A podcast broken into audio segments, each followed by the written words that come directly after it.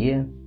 Gostaria de compartilhar com você hoje uma história que está lá em 2 Samuel, capítulo de número 6, quando Davi resolveu levar a arca para Jerusalém. Esta arca era a arca do concerto construída no deserto pelo povo de Israel e por 40 anos no deserto peregrinou com a nação israelita e simbolizava a presença de Deus em meio ao seu povo.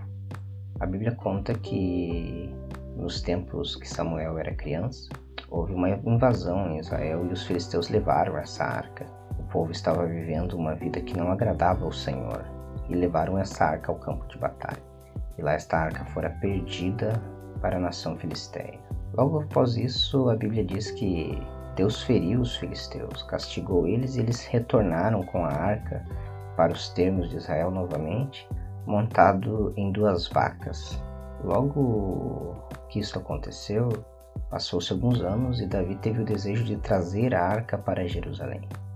Quando Davi começa essa empreitada, Davi está fazendo algo motivado pelo seu amor e pela sua devoção a Deus. No entanto, Davi desconsiderou a própria palavra de Deus.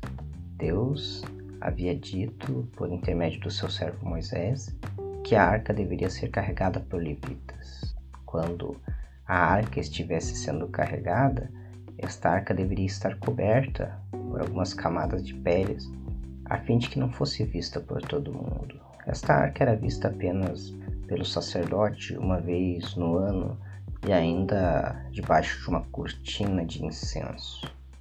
Mas neste capítulo da Bíblia a gente observa que não houve este cuidado. Assim como a arca veio dos filisteus em cima de animais, o povo de Israel resolveu fazer esse transporte em cima de animais também. E quando então aquela carroça se desestabilizou, um homem por nome Uzá leva sua mão à carruagem, à carroça onde estava a arca, toca na arca e acaba morrendo. Deus o pune com a morte. Algumas pessoas, ao ler essa leitura, elas pensam: nossa, mas Deus é tão ruim, eles estavam fazendo uma coisa tão boa e mesmo assim Deus pune o indivíduo com a morte. Mas é que, bem na verdade, eles estavam desconsiderando os preceitos divinos. Nos últimos vídeos eu tenho falado sobre fervor, sobre fazer as coisas de Deus com vontade, fazer com alegria, com entusiasmo, com paixão. Mas é bem verdade que devemos ter entusiasmo, devemos ter paixão, mas não podemos esquecer os, as ordens divinas. Toda vida cristã é ordenada.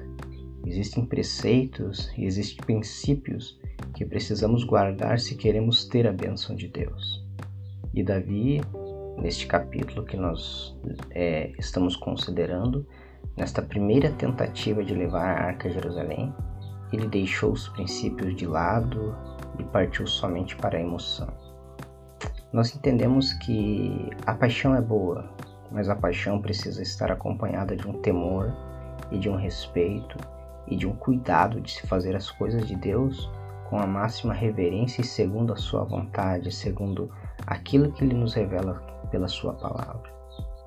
Eu gostaria que você pensasse nisso, que Deus lhe abençoe nesse dia, que se você for fazer algo para Deus, que seja segundo os princípios dele, para que a bênção do Senhor venha sobre você.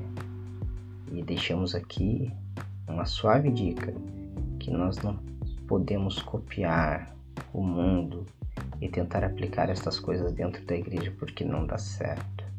Davi, quando tentou copiar os filisteus, infelizmente sofreu uma grande perda e acabou ficando entristecido e frustrado. Que isso nos sirva de exemplo também, em nome de Jesus.